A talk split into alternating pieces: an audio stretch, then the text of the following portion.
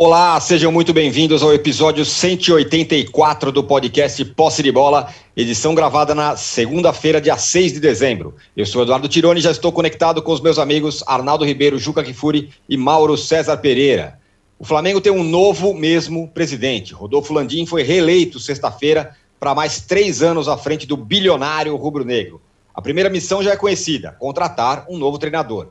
A gente vai falar disso e também do colégio eleitoral minúsculo que reelegeu o dirigente. E vamos tomar, falar também do Palmeiras, que fez algumas dispensas no elenco campeão da Libertadores. A principal delas, Felipe Melo. Ainda vamos falar do Vasco, que anunciou Zé Ricardo como treinador. No segundo bloco, a briga contra o rebaixamento. O Corinthians frustrou a exigência da torcida e não rebaixou matematicamente o Grêmio, um a um em Itaquera. Nessa segunda-feira, o São Paulo entra em campo em jogo dramático contra o Juventude. No São Paulo, a única alegria mesmo é o time feminino, que venceu o Corinthians no jogo de ida na final do Paulista. Mas a briga contra o Z4 vai ser o assunto no nosso segundo bloco. E no terceiro bloco, vamos falar da festa da entrega da Taça ao Galo no Mineirão, com a vitória sobre o Bragantino. E do Fortaleza, fazendo história, indo para a fase de grupos da Libertadores. Um recado importante, você que assiste a gravação do podcast pelo YouTube, não deixe de se inscrever no canal do All Sport. E você que escuta o podcast na sua plataforma predileta, não deixe de seguir o poste de bola. Nós já temos uma enquete aqui, e para quem está acompanhando ao vivo, e a pergunta é a seguinte: Silvinho deve ficar no Corinthians para Libertadores em 2022? Sim ou não? Dê aí o seu voto, daqui a pouco a gente vai dando umas parciais aqui. Bom dia, boa tarde, boa noite a todos. O Juca, é... Landim foi eleito no Flamengo, mas por um colégio eleitoral muito pequeno em comparação com o tamanho da, da, da gigantesca torcida do Flamengo. Isso é um risco para o Flamengo? É um risco para o futebol? Ou é assim mesmo? Bom dia, boa tarde, boa noite. Olha, Âncora, esse é um problema antigo, né? Que, de alguma maneira, é marca registrada no futebol brasileiro, com algumas exceções. Os times gaúchos têm eleições mais democráticas, né? Alguns têm ainda menos democráticas. A do São Paulo, por exemplo, o colégio eleitoral costuma ser menor, né, e é a terceira torcida do país. Tem uma discussão antiga se torcedor deve votar, se não deve votar. Uh, há quem diga que, que não, porque o torcedor vota com o coração, não vota com a cabeça. Né? Você tem aí essa nova possibilidade da lei da sociedade anônima do futebol, né? que o Vasco quer adotar, que o Botafogo quer adotar, que o Cruzeiro quer adotar, e aí então é que não haverá a eleição, será uma decisão empresarial. Né? Então, essa é uma questão eh, complicada. Eh, eu, em tese, no mundo ideal, adoraria que torcedores votassem para eleger o comando do departamento de futebol do clube. Né? Mas tenho hoje é, muito mais dúvidas do que já tive sobre esse processo. Até que ponto, de fato, o torcedor tem discernimento para escolher o presidente do clube. Né? Acho insuficiente a maneira como é eleito o presidente do Flamengo, o presidente do Corinthians, o presidente do São Paulo, em geral. Acho insuficiente. Mas confesso a você que essa é uma interrogação que eu tenho hoje na cabeça, que eu não sei exatamente qual é a melhor maneira uh, de resolver. Se você pensa no futebol empresa, uh, empresa e soluções democráticas deste jeito, né, em que a massa uh, determine os rumos, é uma questão complicada. pensar em que, numa sociedade anônima, os partícipes da sociedade elejam, é diferente. Se você tiver uma sociedade anônima com milhões de sócios, é, talvez seja melhor. Né? Mas, honestamente, eu hoje tenho muitas dúvidas sobre esse processo. O Mauro, bom, já tem uma missão, a primeira do Landim, Marcos Braz e sua turma, Marcos Braz que deve continuar, né, pelas declarações do Landim, que é contratar um novo treinador. Queria que você falasse como é que está esse negócio, em que pé está, tem Carvalhal na jogada. E mais, é, com essa votação feita, a divisão dos conselhos Aconteceu aquilo que se temia, que o, que o Landim e a turma do Landim controlasse todos os conselhos? É, ele, na verdade, ele não conseguiu essa maioria, mas a chapa que, digamos assim, é, a chapa que conquistou parte do Conselho, ficando em segundo lugar por um voto, digamos que é uma chapa mais ligada, a, eu diria que é mais ligada ao Flamengo antigo do que ligada ao, ao, ao Flamengo mais progressista, digamos assim, que era a chapa do Walter, né? que acabou ficando um voto atrás. E no meio disso tudo teve um caso muito, é, digamos assim, lamentável, que foi a quase expulsão né, e depois a, a proibição de votar de um sócio, porque ele fez críticas ao Landim numa live no meu canal no YouTube. E isso tá gerou uma punição para esse associado, e esse associado não votou. E esse voto empataria o peito. Né? Hum. E o Walter venceria pela idade. Ou seja, acabou que, lógico, ninguém poderia imaginar que a diferença seria tão pequena, mas esse associado que não pôde votar, é, por uma decisão bizarra do, do, dos poderes do clube, esse voto dele fez falta no final, fez muita falta.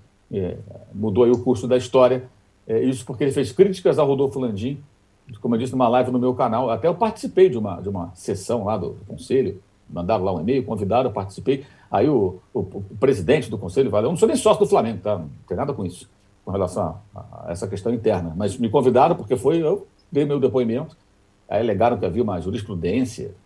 Eu perguntei qual era, mas não responderam. Enfim, puniram o rapaz e deu do que deu. É...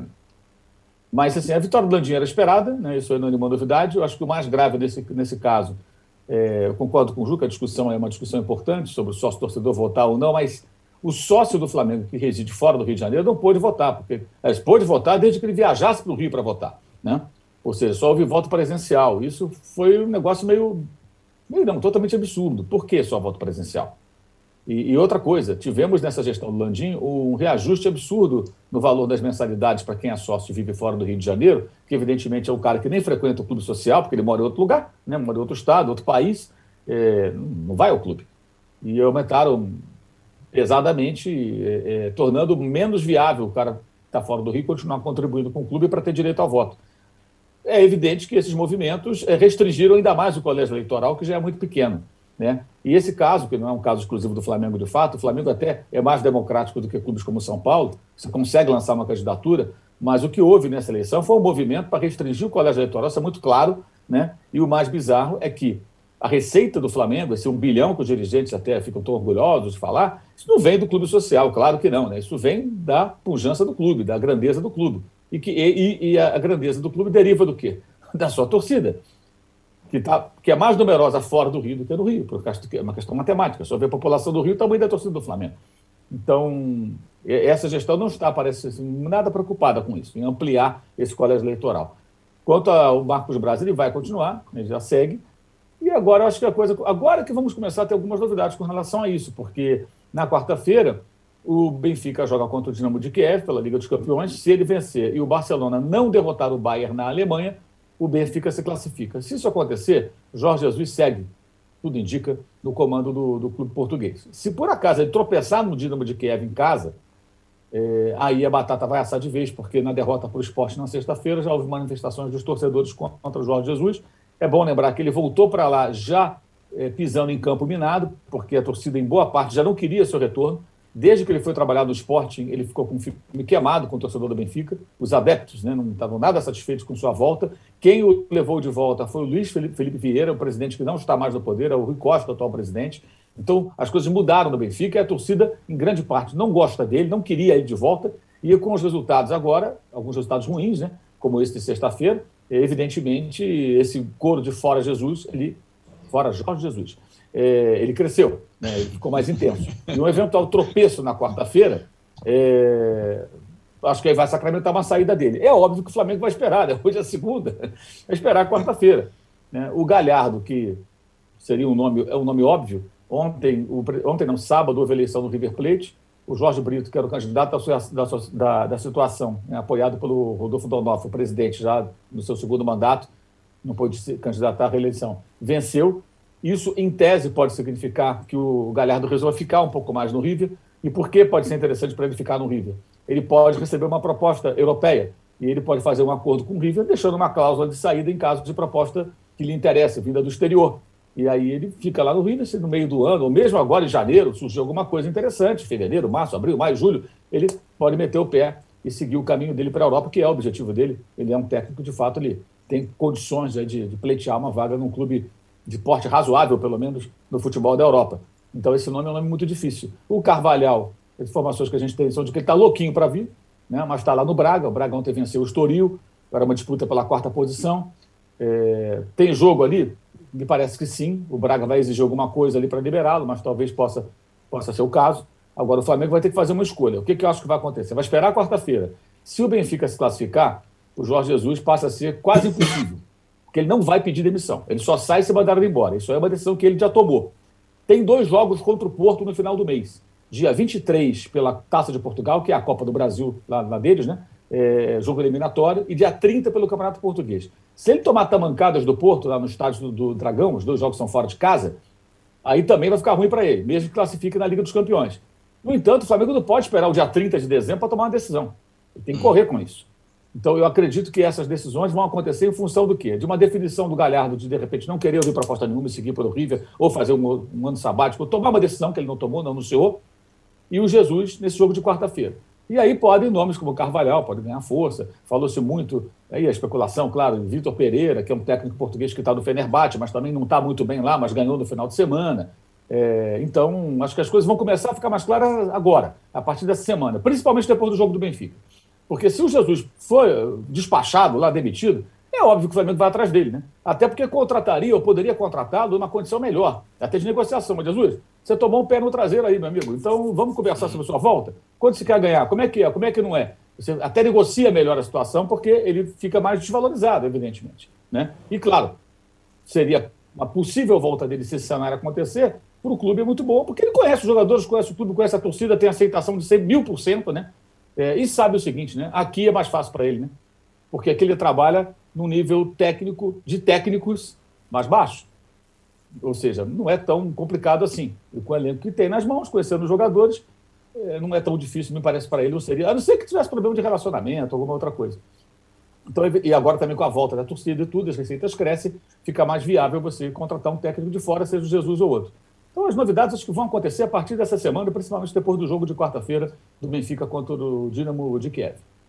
Bom, então, portanto, a torcida do Flamengo já deve ter feito isso, mas vale o lembrete, coloque aí no seu calendário, na sua agenda, quarta-feira é, é, o jogo do Jesus. É, é quarta-feira, o jogo do, do, do, Benfica do Jesus contra o Dinamo de Kiev, dependendo do que acontecer aí, é, o caminho pode ficar mais claro para a volta dele ou não para o Flamengo. Agora, Arnaldo, do outro lado finalista ali, da Libertadores, o Palmeiras, campeão, está fazendo uma renovação do elenco, já anunciou que o Felipe Melo está fora, Jailson está fora. Ou seja, ele está muito obrigado ao serviço prestado por jogadores mais veteranos e tal, mas agora a gente vai mudar de rumo. Que é algo que o Flamengo, por exemplo, não fez, não sei se uhum. vai fazer, com relação à tal da geração de 85, né? Que, que muita gente tem criticado. Mas o Palmeiras está fazendo isso e o Felipe Melo está indo embora, possivelmente pro, indo para o Fluminense. Pois é, Tironi, eu acho que a diferença aí talvez se explique essa mini reformulação no Palmeiras em relação aos jogadores mais antigos, mais veteranos, pela permanência do treinador, né? Então isso, a alternância no comando do Flamengo desde o Jorge Jesus, eh, Domenech, Ceni, Renato, ela adia a reformulação porque não tem quem encabece a, reformulação. E no caso do Palmeiras tem o Abel Ferreira. Era de se esperar até que esses jogadores, sobretudo o Felipe Melo, uh, fizessem talvez uma extensão de contrato visando o Mundial, né? Porque falta, em tese, um capítulo para esses caras, né? Uh, o tão desejado Mundial, que é em fevereiro. Mas não vai ser assim, o clube não vai se adaptar, uh, ou o futebol do clube não vai se adaptar ao calendário para estender o contrato de alguns jogadores. O que já aconteceu no Flamengo algumas vezes. E acho que é necessário isso. Os times vencedores, eles precisam se reciclar. Mas tem que ter uma cabeça comandando isso. E o Flamengo, como o Mauro explicou detalhadamente, está sem a cabeça. O Marcos Braz, o Landim, eles não vão promover reformulação, até porque a relação deles ou do Braz com esses jogadores é umbilical e não tem um técnico que fale: olha, eu preciso reciclar essa parte aqui a colar. Nós vamos para um. E o Flamengo, é...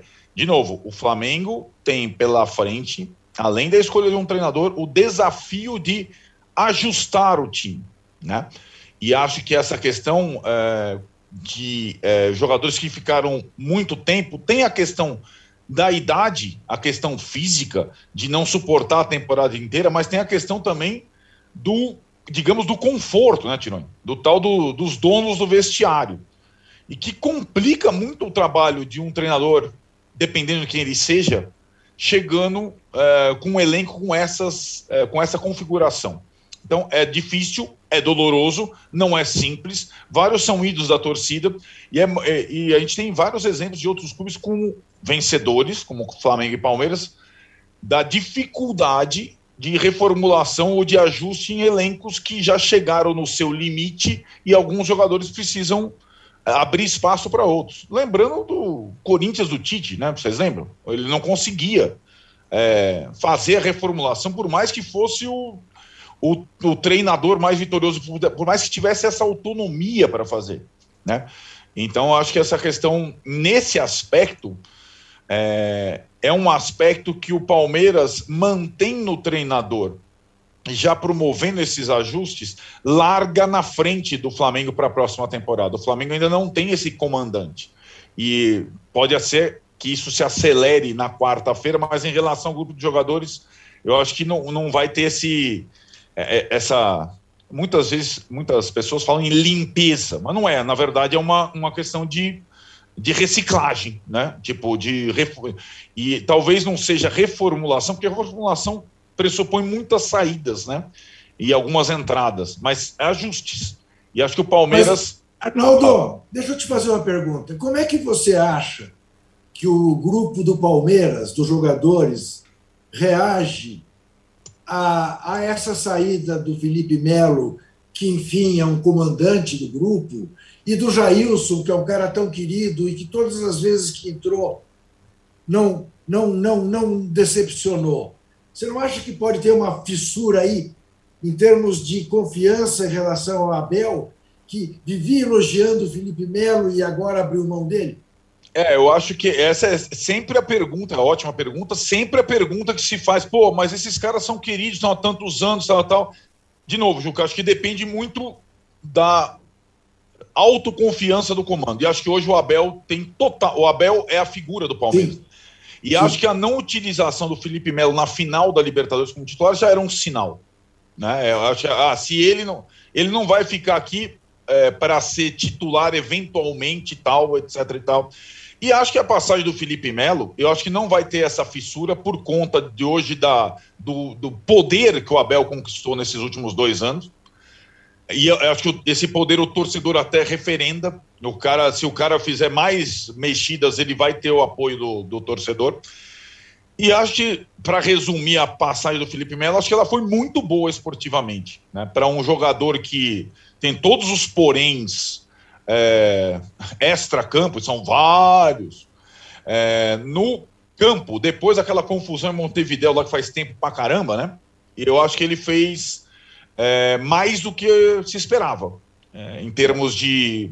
Tanto em termos de é, menos expulsões, menos uh, confusões e mais conquistas e do que se esperava de fato quando ele voltou ao futebol brasileiro. Tanto que está sendo disputado aí para o Fluminense Internacional e tudo mais. É, ele tem, tem propostas, né? O Jailson eu já acho mais, né? Julga aquela questão do, do goleiro reserva simpaticão, né? Que tantos, né, tantos, bom goleiro, e também, mas também não justifica o, o, o preço que o Palmeiras paga por ele para jogar eventualmente. Lembrando que essa transição do Jailson é ainda mais emblemática é, se a gente lembrar o que foi feito em relação ao gol do Palmeiras nos últimos anos, né? o Palmeiras chegou a ter Fernando Praz, que era o super campeão, era o Felipe Melo da época, digamos assim, né? Era o líder. Fernando Praz, Jailson, que era o reserva imediato, e aí contratou o Everton, que era o terceiro. E naquele momento teve, por essa dificuldade de situação, embora o Everton já fosse um dos melhores goleiros do Brasil, aquele revezamento, né? Jogava os três de vez em quando. Você lembra? Um jogar Copa, Sim. outro jogar não sei o quê, até o Everton, assim, até, até chegar e aí sai o Fernando Praz e foi doloroso, né? Saiu. Não tem saída fácil de ídolo. A, a saída do Fernando Praz foi dolorosa, ele ficou, ele não gostou. Dessa vez parece que foi conduzida de uma forma um pouco diferente, além da, daqueles textões bonitos para o Felipe Melo e para o Jailson. Eu acho que os jogadores entenderam melhor essa situação. O, Felipe, o Fernando Praz não entendeu ficaram o Jailson e o Everton. E o Jailson aí como reserva mesmo, e o Everton. E agora o Palmeiras tem goleiros jovens que podem ser, digamos, a, a opção no caso de ausência do Everton. E o Palmeiras está fazendo isso, né, Juca? Sabendo que o Everton deve ser convocado para a Copa do Mundo 2022. Então é, é sinal de que eles confiam nos goleiros eh, mais jovens que estão lá. É doloroso, é difícil, tem risco de, de, de ranhura, de mágoa, mas é necessário é necessário muitas vezes. E o Palmeiras fez, o Flamengo ainda não fez. Agora. Eu não tenho tanta certeza de que é o Fala, Abel, Mauro. não, hein? Eu, eu não tenho tanta certeza é. com relação a isso, não. Eu, eu, me parece que isso é um movimento da gestão, do clube. A Leila Pereira, acho que ela não vai querer ficar pagando salários altos a jogadores que não são tão aproveitados, entendeu? Acho que passa por aí também. Com concordância do técnico, com toda certeza, mas Sim. É, isso acho que deve mudar um pouquinho. Essa, isso é uma informação. Ela, ela Folha de pagamento, né? Ela, ela, é. ela, ela fica bem incomodada com salários altos de jogadores que não dão retorno técnico, não são tão assíduos. Não vai falar isso, mas isso é uma informação. Ou seja, Felipe ela, mandou, já isso ela devia passar para outros clubes essa coisa, porque aqui tem não, não, isso, clube isso, que o jogador é caro fica na reserva. Isso é. é uma visão, eu acho até que se for de fato levado dessa maneira, é uma visão de mercado, profissional. É, é, o cara não, não, joga. Esse caso do Flamengo, por exemplo, o, o Diego Alves, o que, é que justifica uma renovação de contrato antecipada? Se machucou Sim. de novo. É. é. um ótimo goleiro e tal, agora não tem sido tão, tão, tão regular, tão seguro. Foi uma precipitação a renovação de contrato. Diego Ribas, uhum. a mesma coisa, é uma discussão que deveria ser agora e não antes. Até o Felipe Luiz, pela questão física, ele não conseguiu jogar a final da Libertadores. Como ele está? Isso tem que ser, uhum. tem que ser discutido, tinha que ser discutido agora. O grande erro do Flamengo foi renovar antes. Com uhum. técnico, sem técnico, com o Renato, com o Jesus, com sei lá com quem no, no comando técnico. Uma precipitação que não, não, não teve explicação até agora isso. Eu acho que o Palmeiras age corretamente, sim. Só tem, é, tem a impressão de que isso vai um pouco além. É, é, e se for isso mesmo, se for levado assim, eu acho correto. Acho que essa é a relação. O cara, quando está em alta, não faz um belo contrato, não renova. Aí o jogador fica veterano, já não joga mais, fica no banco, ele continua com aquele mesmo salário. Isso é bom para o clube? É, é, essa discussão ela, ela, faz parte. Ela faz parte. Eu confesso que eu tenho cada vez mais dificuldade e bronca de, de, de desse papo de não, puta, vai magoar o elenco, vai não sei o quê, ah, o elenco perdeu o vestiário. Eu não aguento mais isso. Esses caras ganham, ganham bem, eles, eles, então eles têm o direito de, de, de ficar triste, portanto, jogar mal porque não gosta do técnico, porque não sei quem foi demitido. Eu, cara, não aguento isso. Esses caras, na hora de fazer contrato, ganham muito bem, acham tudo muito legal, tudo muito profissional. Mas aí, quando tem um treinador ou a dispensa de alguém que eles não gostam, eles vão fazer mimimi, não aguento isso. Agora, para fechar, Juca, é, o Felipe Melo, 38 anos, no, na forma que ele está agora, pode ajudar muito o time ainda? É tipo assim, para o seu time eu não creio que você gostaria, mas é, é um bom reforço? Não, pois é, aí eu sei, eu tenho uma velha discussão com o Arnaldo, né? O Arnaldo gosta muito dele. O Arnaldo. E, não, e ele tem inegáveis méritos técnicos, isso indubitavelmente. Mas eu sou daqueles que, desde a Copa de 2010, desde o jogo Brasil e Holanda, eu quero distância do Felipe Melo. Eu não quereria no meu time, acho que o Inter não tem rigorosamente nada a ganhar contratando o Felipe Melo. O Inter fala em dispensar o Patrick, porque está lá faz tempo, e aí quer o Felipe Melo. E no Fluminense, então, vai trazer o Nenê de volta também para jogar com o Fred. Não, não vejo sentido algum. Eu, eu, eu, honestamente, eu sei que parece. É o time, o time sub-40. Impressionante. Pois é. é. Pois é. Eu sei que, que é contraditório o que eu vou dizer, mas eu acho que o único clube de futebol no Brasil hoje que ainda teria lugar para o Felipe Melo é exatamente o Palmeiras, esporadicamente. Eu acho que ele não foi usado na final da Libertadores porque ele não estava fisicamente 100%. Se tivesse, teria sido usado. Mas uh, não, não, não vejo. Eu, eu não contrataria em hipótese alguma. Não daria a ele um novo contrato de jeito, de jeito algum, a não ser que eu estivesse no Palmeiras. Muito bem. Ó, então fechamos aqui o primeiro bloco do episódio 184 do podcast Posse de Bola. Temos uma ótima audiência que não está refletida nos nossos likes, é por isso que o Juca está ali pedindo likes. Temos a nossa meta aqui de 3 mil likes até o fim da, até o segundo bloco. E o segundo bloco, olha lá o Juca, ó. Zoom, garotinho, ó. Zoom. Tá vendo? É... Então a gente volta daqui a um minuto para falar uma frustração da torcida do Corinthians. Queria derrubar o Grêmio, não conseguiu. E o drama do São Paulo, que ainda não, não, não escapou do rebaixamento. Enfim, a luta contra o rebaixamento. A gente já volta. tem um passado, mas em algum momento da história esse passado se perdeu. Mas um teste como esse, ele não, não abre uma clareira na mata, ele abre uma avenida. Quatro exames de DNA. Eu acho que a galera não acredita muito nisso, não, tá? Eu não tava muito. Eu falei, gente, será que o exame vai mostrar de onde eu sou? Uma busca. Quando chega um exame de DNA e me diz que eu sou 90% africana, a ciência está dizendo que ela é capaz. O passado se reconecta com o futuro. Como se fosse um, um desafio agora, falar, irmão, é o seguinte, você tem Nigéria e você tem sua avó. Dá um jeito para você ligar esses dois pontos. Tá aí. Se tem uma política de ressarcimento, o Estado brasileiro podia fazer é esse um pacote de exame de DNA para todo mundo, para toda a população negra brasileira. Pericles, MC Carol, Eliana Alves Cruz, Yuri Marçal. Origens. Quem não sabe de onde veio, não sabe para onde vai. Assista no YouTube de Movidoc.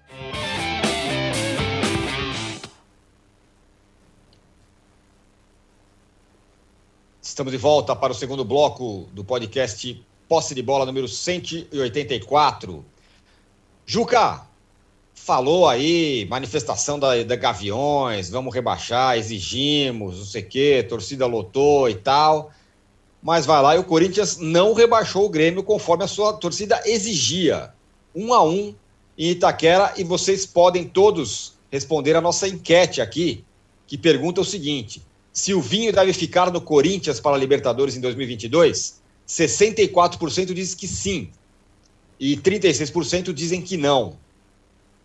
E aí, Juca? É, eu, acho, eu acho que, de certa maneira, essa pesquisa, se ela não está tomada por não torcedores do Corinthians, que querem a permanência do Silvinho, uh, reflete o sentimento do corintiano, que, claro, sairia muito insatisfeito caso o Renato Augusto não tivesse feito o golaço que fez aos 40 do segundo tempo, mas que acabou saindo satisfeito exatamente porque o Corinthians não perdeu no final do jogo. E isso muito porque o, o Mancini chamou o Corinthians para cima do Grêmio. Acho que ele foi fartamente responsável pelo empate. Né? Não deveria ter recuado o Grêmio como recuou. O Corinthians não jogou bem, exceção feita ao William. Agora, o corintiano não saiu tão feliz com a devolução do rebaixamento de 2007, mas para aquele torcedor que tem algum aspecto de sádico, e todo torcedor tem isso um pouco, eh, eu te diria que o Corinthians apenas prolongou a agonia do Grêmio. Né? Então, vai fazer o gremista hoje torcer para o São Paulo, vai fazer para o gremista torcer é, contra o Cuiabá, o gremista, na quinta-feira, tem que ganhar do Galo, por mais que seja o Galo reserva na Arena Grêmio, e torcer contra o Bahia, e de novo contra o Cuiabá, e torcer para o Corinthians contra o Juventude. É, o Grêmio está numa situação, o torcedor gremista sabe. E para o corintiano generoso, que é a maior parte da torcida, aquele que se liga aos mosqueteiros como os gremistas, o Corinthians não está aí para matar ninguém. O Corinthians fez o papel dele, não enfiou a espada definitiva, mas deixou o Grêmio numa situação, né? Tá com a forca no pescoço, só falta abrir o cadafalso. Eu acho que o Grêmio está tá irremediavelmente rebaixado e vai nos obrigar né, a mudar muitas das nossas, não sei se das nossas teorias, mas das nossas visões, né? porque é inexplicável que um clube com a gestão que o Grêmio tem, com a situação econômica do Grêmio, com o elenco que o Grêmio tem, uh, esteja na situação em que está e vá cair. Né? Não há nada que você que permita você olhar para o Grêmio e dizer esse, esse time vai cair, esse time caiu. Nada. Exceção feita, talvez, e aí Mauro César, quem sabe, tenha uma boa explicação, para a gangorra chamada Renato Gaúcho. Até que ponto a gestão Renato Gaúcho, que foi responsável pela maior alegria gremista dos últimos anos, a conquista da Libertadores, não é fartamente responsável por essa situação em que o Grêmio está. Essa é a questão que eu deixo no ar, não para eu responder, mas para o Mauro, que tem tanta simpatia pela figura do gaúcho. Olha, o... se o Grêmio realmente cair, olha que coisa incrível. O Atlético Paranaense será o time do sul do país com mais tempo ininterrupto na Série A desde que subiu. Mas, mas você tem alguma dúvida, âncora, que neste momento apesar do mau campeonato que o Atlético faz no Brasileirão, o Atlético é o melhor clube do sul do Brasil? É, pois é. É isso mesmo. É. Agora, Mauro, responda então é, sobre essa queda iminente do Grêmio. Contas em dia, time com jogadores bons, tem o dedo do, do, do caminho do Renato ali nos, nos, nos últimos momentos? É, eu acho que aí fica muito claro que é, são duas coisas distintas, né? A gestão do clube e a gestão do futebol. Não é só o Grêmio. A, a temporada do Flamengo está quem? Está quem, né? Porque a gestão do clube, as finanças e tal. O futebol é um desastre. O que, há em comum entre os dois clubes? Realmente, Renato Portaluppi. é óbvio que tem em comum. Não é por acaso. Vamos lá. O Grêmio, no ano, nos dois últimos anos, o Grêmio conseguiu até chegar em semifinal, final, de torneios de mata-mata, é, ainda com resquício dos seus melhores momentos, que são de 2017 até 2018, vai. O time ainda praticava um bom futebol, por muito pouco no final dos Libertadores, foi eliminado dramaticamente pelo River Plate. Mas foi surrado pelo Flamengo, surrado pelo Santos, né? É, o Palmeiras não tomou conhecimento na Copa do Brasil. Ali ficou muito claro, isso já foi em 2021, né? Mas temporada 2020, que o ciclo havia terminado. O que, que fez o Grêmio? Insistiu no Renato, ele participou da formação do elenco, ele escolheu jogadores, pediu atletas, e aí foi eliminado pelo Independente Del Vale na fase inicial da Libertadores, que o pessoal chama de pré-Libertadores, mas eu acho que não é pré, já é Libertadores, só que é a fase lá inicial. Classificação para a fase de grupos, que não teve a presença do Grêmio. Aí ele sai do Grêmio. Precisou ser eliminado da Libertadores. Vem o Thiago Nunes, pega o elenco que foi montado pelo Renato, já no meio da temporada, temporada maluca, né? Porque o ano passado invadiu esse ano e tudo deu errado. Porque a gestão do futebol é péssima com troca de dirigentes, bem, dirigentes que falam coisas do tipo, a torcida do Corinthians vai torcer pelo Grêmio, pelo amor de Deus, quer dizer, aí você tem um é nível, é verdade. você percebe o nível da coisa, as pessoas não têm qualificação para comandar o futebol. É. Então o presidente Roberto Bolzan e todos aqueles que ele colocou ali abaixo dele no, no, no, no, na frente do futebol são os grandes vilões aí, como também ficam os digitais do Renato, que participou do início desse processo. Aí as trocas você vê que são assim, Thiago Nunes no lugar do Renato, Felipão no lugar do Thiago Nunes, Wagner Mancini como salvador da pátria tudo muito confuso. Uma contratação, inclusive, que me chama a atenção, que foi tratada com muita euforia no começo do ano, é o Douglas Costa, que é um ótimo jogador, mas que tem problemas físicos seríssimos, seríssimos. Quer dizer, ali você percebe por que o Grêmio faz tal investimento nesse jogador, não porque tecnicamente não, não vale a pena. Com todo esse histórico de lesões em clubes europeus que têm uma ótima estrutura, por que, que ele lá não ficava bom? Teve problemas físicos no Grêmio também, depois volta a jogar, se machuca, enfim. É, eu acho que isso é o que explica. Há, há, um ponto comum, mas não é só o Renato, claro. O Renato foi embora e eles não foram capazes de consertar o negócio. O Renato participa do começo do problema. Então, acho que o rebaixamento do Grêmio tem aí envolvimento do Thiago Nunes, do Felipão, do Renato, do Wagner Mancini, de todos os cartolas, é, do presidente do clube, mas a gestão do clube lá, nas finanças, na, na administração, está tudo ok. Ou seja, é, são coisas distintas. E não é uma exclusividade do Grêmio. É, isso acontece com outros clubes. Eu citei o caso do Flamengo, que num outro, num outro nível, digamos assim, também decepciona, fica também aquém. E passa pela má gestão do futebol, com decisões equivocadas que foram tomadas pelo conjunto, que vai do Blandinho ao Marcos Braz, passando por todo o conselhinho do futebol. Um é rebaixado, o outro não consegue entregar as taças que a torcida esperava. Os dois com investimento do Flamengo bem maior, mais alto. O Grêmio não tem um time barato, né? o Grêmio tem um bom elenco até, mas completamente perdido. Eu acho que essa é a lição que fica. Não adianta também andar na linha. Agora, não pode também isso virar argumento para aquela vacalhação. O negócio é gastar tudo mesmo, tá, que se dane. Não, não é assim. Porque se você for pensar em má gestão em todos os sentidos, você vai pensar em Cruzeiro, em Vasco, né? que estão endividados, numa pindaíba danada e não conseguem sair da segunda divisão. Ou seja, é, é, eu imagino que o Grêmio, se tiver o mínimo de competência, como é um clube estável na parte financeira, na, na gestão do clube, ele tenha condições de subir rapidamente. Porque ele não tem os problemas que o Vasco tem, o Cruzeiro tem. Então ele vai ter que parar, respirar fundo, dar uma oxigenada nesse elenco, abrir mão, claro, dos jogadores caros, porque segunda divisão a receita vai cair, né? Então, mas o Grêmio tem, acho que, uma condição de fazer algo organizado, sério, para voltar à primeira divisão sem, sem sustos, né?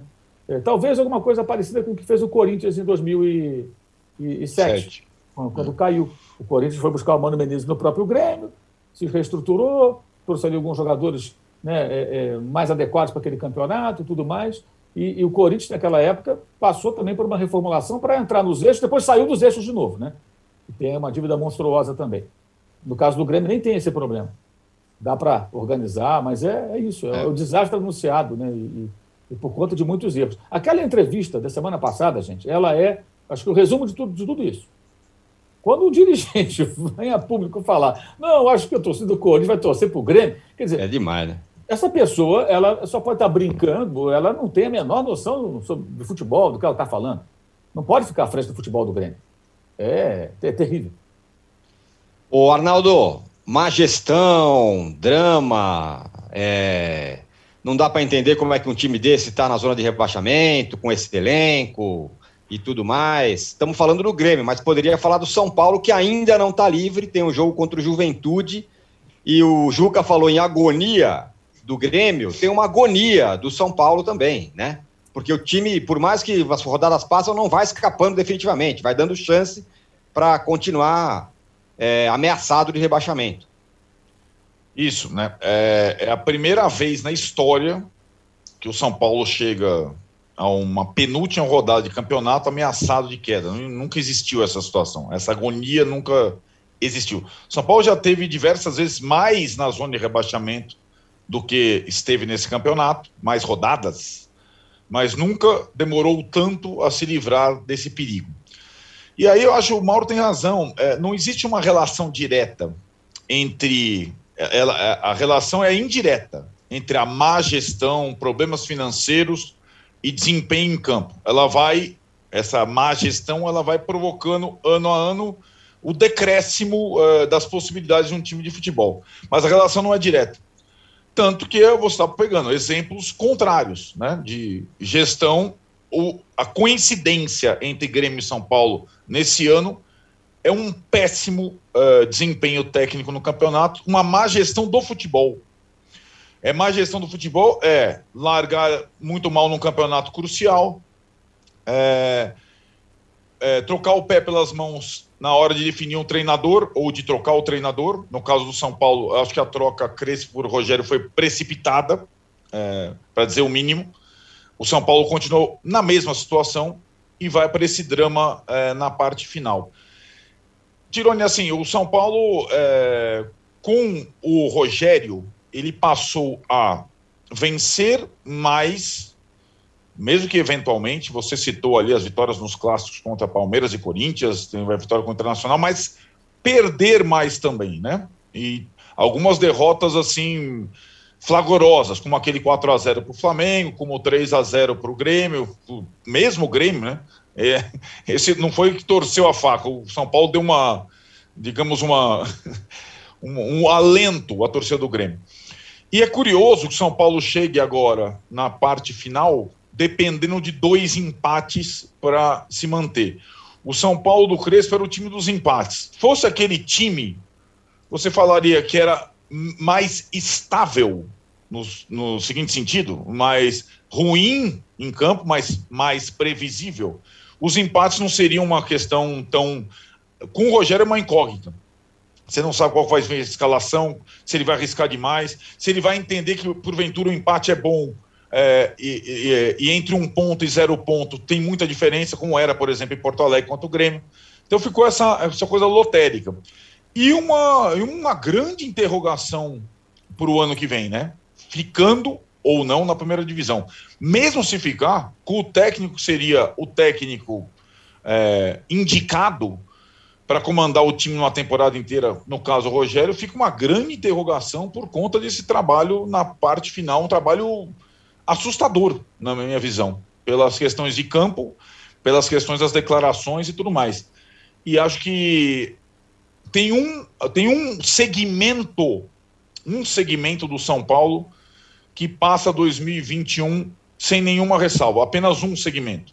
Não é o presidente, não é a direção de futebol, não são os dois treinadores que passaram, o Crespo e o Rogério, e muito menos os jogadores que lá estão. É, se eu vou fazer uma ressalva, talvez um jogador, dentre todos, passou um 2021 digno. Curiosamente, o jogador mais ausente nas datas FIFA, o Arboleda. Normalmente o cara vai para a data FIFA e ó. O Arboleda, então, ele nem voltava. Que né? quase foi expulso do time pela própria Isso. torcida porque vestiu a camisa do Palmeiras. Foi o único profissional contratado, remunerado do São Paulo que teve um 2021 estável. O resto, talvez porque seja um jogador que saiba viver no caos. E são poucos que conseguem. Mas, Arboleda à parte, o único representante do São Paulo que teve 2021 sem ressalvas foi o torcedor de São Paulo. E quando o técnico, dirigente, jogador manda recado para o torcedor de São Paulo, oh, o torcedor de São Paulo tem que saber da realidade, o torcedor de São Paulo é outra situação, a situação é delicada. O torcedor de São Paulo está cansado de saber disso.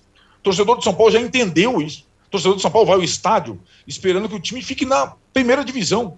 É o mínimo. Mas o âncora, mas é o, o âncora chamou atenção para um aspecto que eu gostei muito, que Qual tem que ser ressalvado: o time feminino do São Paulo, que sim, foi capaz sim. de ganhar dos campe... das campeãs da Libertadores. O Isso time mesmo. feminino do São Paulo ganhou muito por conta da presença do torcedor do São Paulo no estádio no sábado.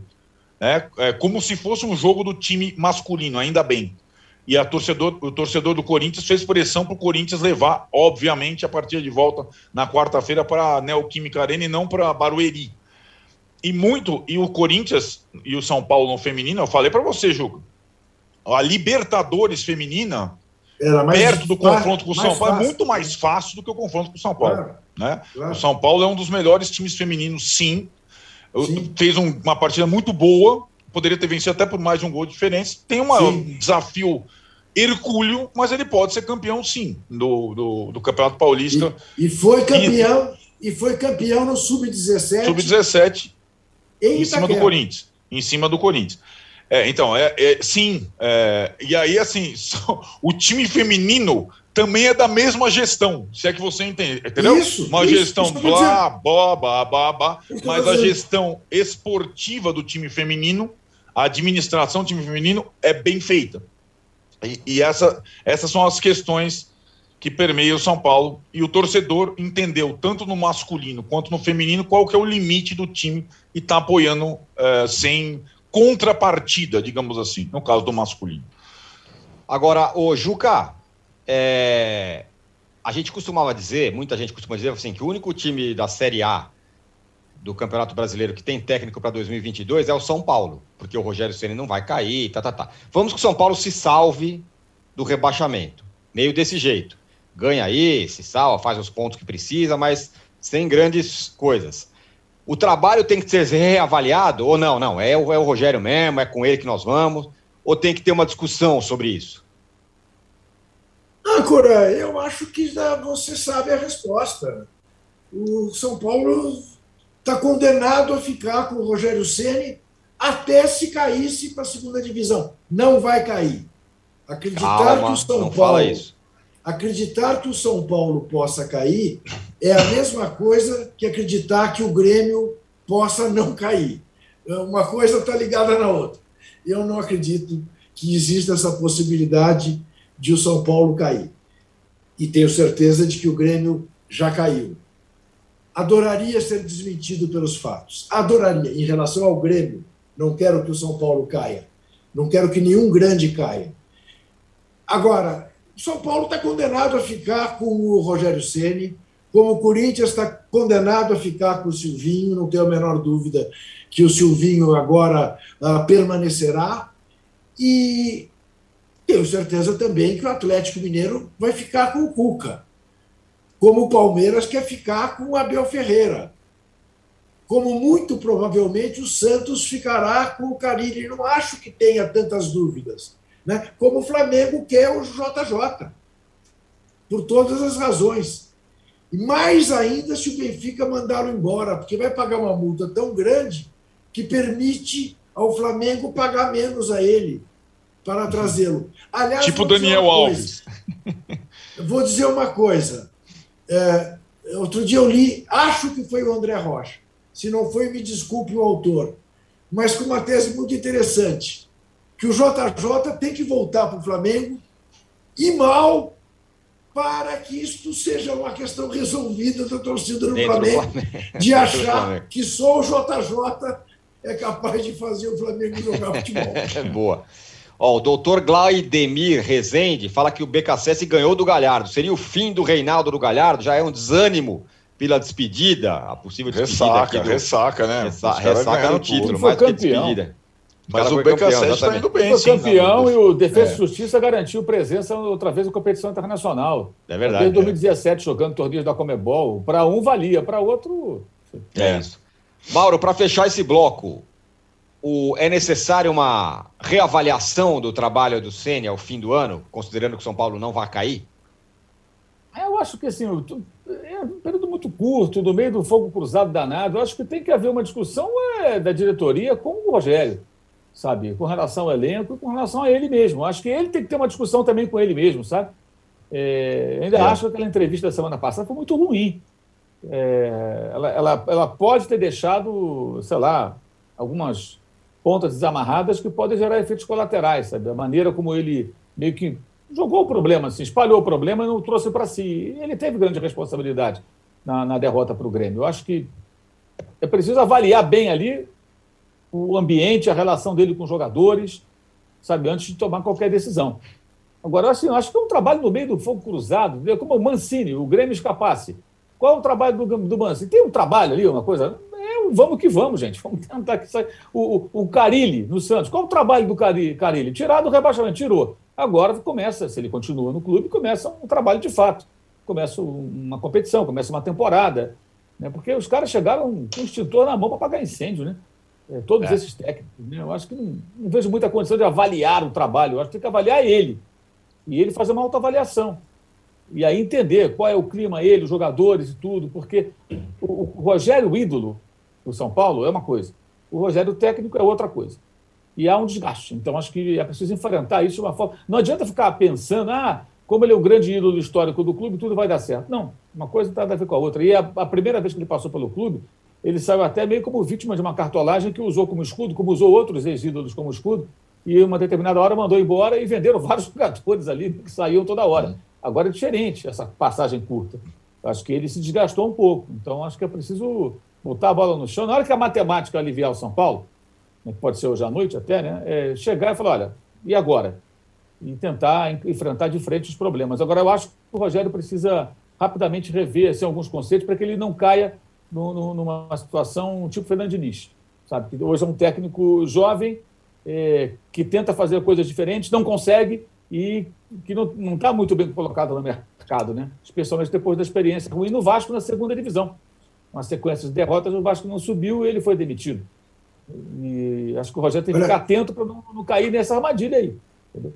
Olha aqui, o Mauro o Mauro está dispensado de responder a essa questão, como eu também, porque ambos detestamos que nos forcem a fazer isso. Mas vocês dois não. Arnaldo, placar de hoje São Paulo e Juventude no Morumbi. Um a um. Tirone. Sigo o relator. Não, não, 0 a 0 para mim. Quer dizer, bom, então aí o, o Juventude já já, já o Grêmio não o atingirá e o São Paulo estará fora de risco. Não, estará com Não, risco não. ainda. Estará São com Paulo precisa de dois porque- pontos para não depender Ah, dos resultados. Meu Exatamente. Deus, quer dizer, então vocês dois preveem uma noite de sofrimento para o Pedro, para o Fernando, Muito sofrimento.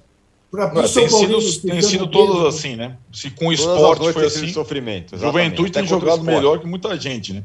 É verdade. Senhores, Inclusive fechamos aqui o 40 segundo mil bloco. pessoas no Morumbi hoje, não. Não, acho que nem tanto. Acho que nem, tanto. 30. Fechamos aqui o segundo bloco do podcast Posse de Bola 184, se- o- onde não tem sofrimento é nos nossos likes, viu? Graças a você, Juca, chegamos aqui a 3,2 mil likes. E se Aí, ó. vocês ajudarem a gente, a gente vai chegar a 4 mil até o fim desse episódio. A gente Ô, volta. âncora, Oi. outro dia, outro dia zapeando, zapeando não, passando pelo YouTube, eu vi um maluco de um comandante não sei o quê de aviação, que ele, ele fica falando assim, dá joinha aí, dá joinha aí, dá joinha aí, dá joinha aí. Dá... Eu falei, pô, mas o âncora não faz assim. Ele não É, eu, para sou, de eu falar. sou mais discreto, né? Dá joinha aí é vírgula para ele. Ele está falando, estou pousando, dá joinha aí, estou pousando em Londrina, dá joinha aí. Você tem que fazer assim, dá joinha aí, dá joinha aí. A gente volta em um minuto da joinha aí para falar de Atlético Mineiro, a festa do Atlético Mineiro e o Fortaleza da joinha aí da fase de grupos da Libertadores. Dá joinha Dá aí, joinha já voltamos. É, gostei. Depois de mostrar como o PCC se tornou a maior facção criminosa do Brasil, a série Primeiro Cartel da Capital chega à segunda temporada. Agora, o foco são as disputas pelo comando do tráfico internacional. Os novos episódios estão no Wallplay e no YouTube de Move.doc. Ideias, uma série de entrevistas em vídeo do UOL. Com grandes nomes, experiências, incômodos, propostas e soluções. Assista ao Ideias no YouTube do UOL. O sobrevivencialista é o cara que busca técnicas, conhecimentos e equipamentos para sobreviver independente da situação onde ele estiver. A pandemia nos provou que essas pessoas estavam certas. Greve de caminhoneiro, greve de policiais, tudo isso pode ser um estalo para alguém. O que é necessário para que o indivíduo consiga viver distante da sociedade, ou ao menos não contando com os serviços considerados essenciais na sociedade? Assista Sobrevivencialistas no YouTube de Movidoc. Estamos de volta para o terceiro bloco. Dá joinha aí, do posse de bola 184. Não, Juca. dá joinha aí o resultado, hein? Dos, dos Tem o 200 resultado. Estamos aí, chegando, dá joinha aí, é 4 mil. Essa é a nossa meta. É, Linda festa, 4 hein, no, no- no. Mineirão. Jogo animado, um monte de gols, torcida lotou, taça e tal. Como tem que ser, né? Então, eu, eu confesso a você que não vi esse jogo, porque eu estava preocupado com o Grêmio, e dessa vez, como esse jogo não valia nada a não ser a festa do Galo, eh, eu acabei não vendo. Mas linda a torcida do Atlético, linda a festa, né? muito legal a homenagem ao Reinaldo, né? ao Éder, achei muito legal. Né? Tem um maluco até que escreve no meu, que escreve no meu blog que propôs que o, a CBF abrisse uma exceção e permitisse que o Galo inscrevesse o Reinaldo para jogar o último jogo, que ele entrasse cinco minutos. Teria sido lindo, de fato, né, que ele pudesse ter jogado. Mas nada, o Galo ganhou, ganhou o título de maneira incontestável. Daí vai, vai fechar a segunda melhor campanha, só perde para a campanha do Flamengo em 2019, e evidentemente não jogou o futebol que o Flamengo mostrou em 2019, mas é um, uma festa lindíssima. Está de parabéns. Está de parabéns a torcida mineira, está de parabéns o Hulk, que fez mais um belíssimo gol. Tá. Final de ano para o atleticano não podia ser melhor. E é favoritaço para ganhar a Copa do Brasil. Vai fechar aí uma tríplice coroa, né? Que evidentemente a gente não dá tanto peso em relação ao Campeonato Mineiro, mas nas circunstâncias atuais em que o Cruzeiro está na Série B, né, o torcedor do, do, Atlético, do Atlético sádico não podia estar mais feliz, embora, embora eu ache, posso estar enganado, faz falta para o Galo ter um rival que compita com ele em Minas Gerais. Eu acho que a força de um está muito ligada na força do outro. E esse Cruzeiro da Série B, pela terceira vez seguida, é, não é bom para o Galo a longo prazo. E vamos lembrar que a tríplice coroa que o Cruzeirense é, se orgulha demais, tem até a coroinha ali em cima do escudo do Cruzeiro atualmente, é, é exatamente o, o que o, aqui o Galo pode conquistar. Isso. Estadual, brasileiro e Copa do Brasil, que o Grêmio Exato. conquistou lá em 2000 e 2003. Isso. O Anderson Moura, aqui no nosso chat, fala assim: a pergunta é: por que o Arnaldo e o Tirone foram instados pelo Juca a opinar sobre o jogo de São Paulo se eles não são São Paulinos? Fica a pergunta. Pois é, Anderson, boa questão. Também Ele não escolheu faço ideia. Aleatoriamente. Isso, escolheu aleatoriamente. É, porque pelo fato de vocês dois serem gaúchos. Isso. É, e o Antônio Ramos da Silva fala que agora o maior jejum de um campeão brasileiro é do Guarani. Será que algum dia o Bugre voltará a ser candidato ao título nacional? Olha, quase subiu esse ano, mas não conseguiu. Agora, Mauro, quem está fazendo e fez uma campanha espetacular é o Fortaleza já na fase de grupos da Libertadores. Primeira vez na história que um nordestino estará é, na fase de grupos, acho, da Libertadores, dois, né? Dois ao mesmo tempo na, na Libertadores. É, é aquela coisa que você fala, né? O trabalho bem feito, não é o time que tem mais dinheiro, mas enfim, é o time que, que chegou lá. É, e tudo muito bem planejado, desde a busca pelo treinador, né? Orçamento muito menor, não tem mecenato. Teve medalha para os mecenas, né? Eu não vi, mas eu li que houve medalha lá em Belo Horizonte para os mecenas. A CBF, no momento que ela dá medalha para os mecenas, realmente podia botar o Reinaldo em campo para ser uma homenagem para o Reinaldo, porque já virou essa vacalhação. Mecenas recebendo medalha é uma coisa maravilhosa, né? Pelo amor de Deus. Ai, CBF. Mas é, o Fortaleza, acho que é a grande história do campeonato, né, cara? E assim, já é, já é o time, eu até publiquei no meu blog, levantamento lá do Futidados, lá com os, a pontuação dos times do Nordeste desde que o Fortaleza subiu, né? Ficou oito anos na Série C, subiu para em 17 para a Série B, subiu em 18 para a Série A disputou 19, 20 e 21. É o que mais pontuou durante esse período entre os times nordestinos que disputaram a primeira divisão. E o futebol do Ceará deixa para trás aí Pernambuco e Bahia, porque os times de Pernambuco estão despegados aí em outras é, divisões, o esporte já caiu, né?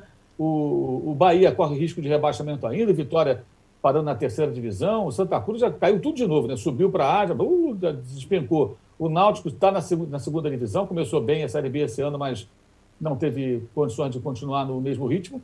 E o Fortaleza ficou o tempo todo ali no, no bloco de cima, o tempo todo, todo o campeonato. Terceiro, quarto, quinto, segundo, terceiro, quarto, quinto, pode ser líder, vai ser segundo. Então, não saiu dali. É uma campanha absolutamente regular, com vários jogadores que eram de times que estão, ou que foram rebaixados. Jogador do Botafogo, tem jogador do Cruzeiro, tem jogador do Vasco. É, e um técnico que nunca treinou um grande clube na, na, assim, na sua carreira, tanto na Argentina como no Chile. É a grande história do campeonato, é a história do Fortaleza, realmente. É um trabalho que mostra. A gente falou da má gestão do, do, do futebol no Grêmio, né? O Fortaleza está fazendo o contrário. É, o clube é bem gerido, dentro das suas possibilidades, e o futebol também. Né? É, agora, eu queria fazer uma rápida ressalva sobre um, um trabalho que é elogiado, eu insisto, é elogiado porque não vê jogo do Bragantino. O Bragantino, o Atlético ontem tomou muitos gols, mas ainda é a melhor defesa do campeonato, segundo melhor ataque. O Bragantino, ele tem a quarta pior defesa, é o quarto time que mais empata, foi o único que perdeu para a Chapecoense. E de vez em mexe, o pessoal enche a bola, o trabalho do, do, do Maurício Barbieri. Olha, o, o, o, Bragantino tem bons jogadores, o Red Bull Bragantino. Tem uhum. investimentos ali, são jogadores, muitos deles são jovens, mas são jogadores contratados junto a times grandes. Então, assim, ficar naquele bolo ali, eu acho que é mais que obrigação pelo elenco atual. E, e não está é um garantido, que... né, Mauro? Não está garantido na, direto na. Vai depender Ainda... da última rodada. Né? Exato, assim, e tem que botar uma lupa nesse trabalho. Porque as pessoas acham que não veem o Red Bull Bragantino jogar, e eu, eu vejo tantos elogios. O Barbieri, o Barbieri. Realmente, eu não acho que seja um trabalho tão assim elogiável, não. Acho que o próprio Barbieri não deve achar. Se ele achar que isso é o melhor que ele pode fazer, ele daqui a pouco vai ser mais, mais do mesmo.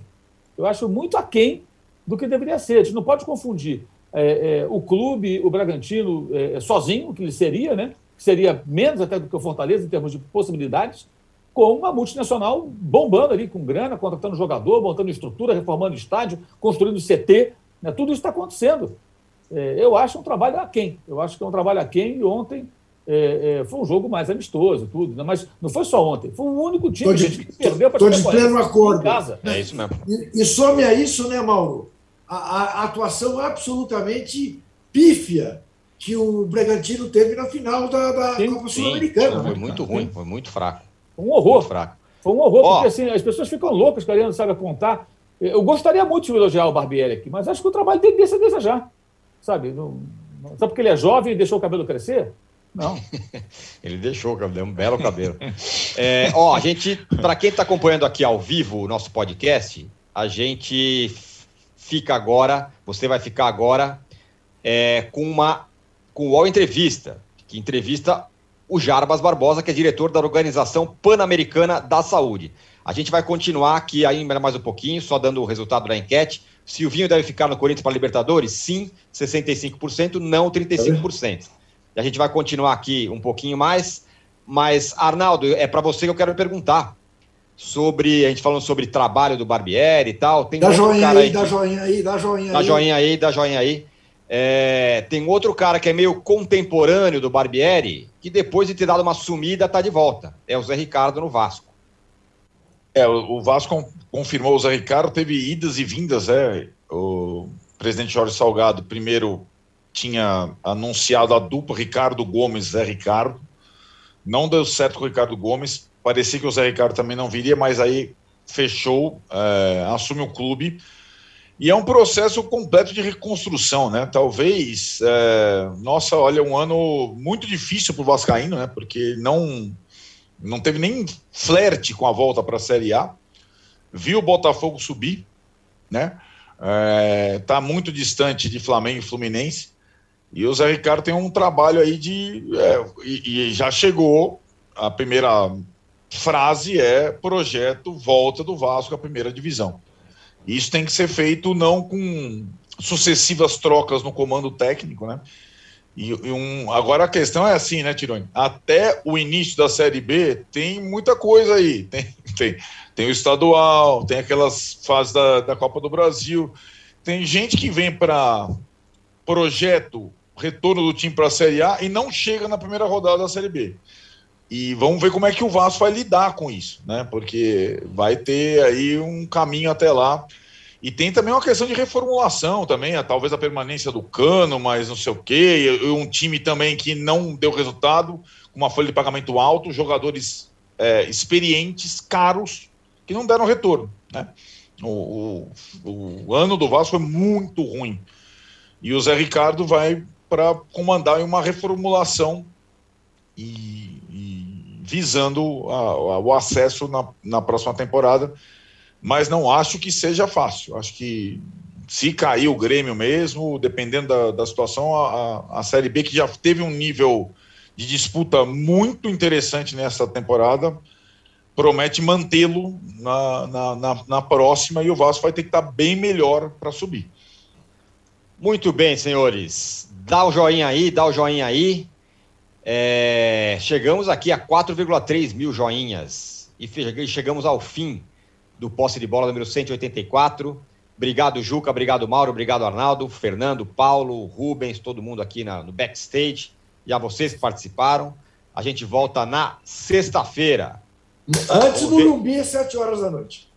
Sim, vamos ver quem. Sexta-feira vamos fazer um balanço de quem ficou e quem caiu no Campeonato É, Brasileiro. meu, sexta-feira é depois da última rodada, cara. É. Rapaz. Voltamos Quem será sexta-feira. que ganhará o ratão de bronze? Pois é, depois a gente vai fazer um, um- um apanhado do ratão de bronze do ano, também tá prometido, tá? Valeu, tchau.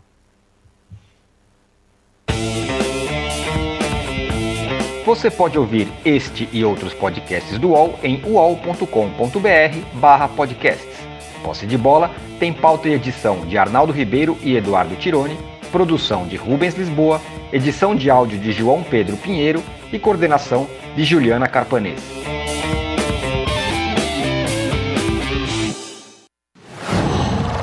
Qual?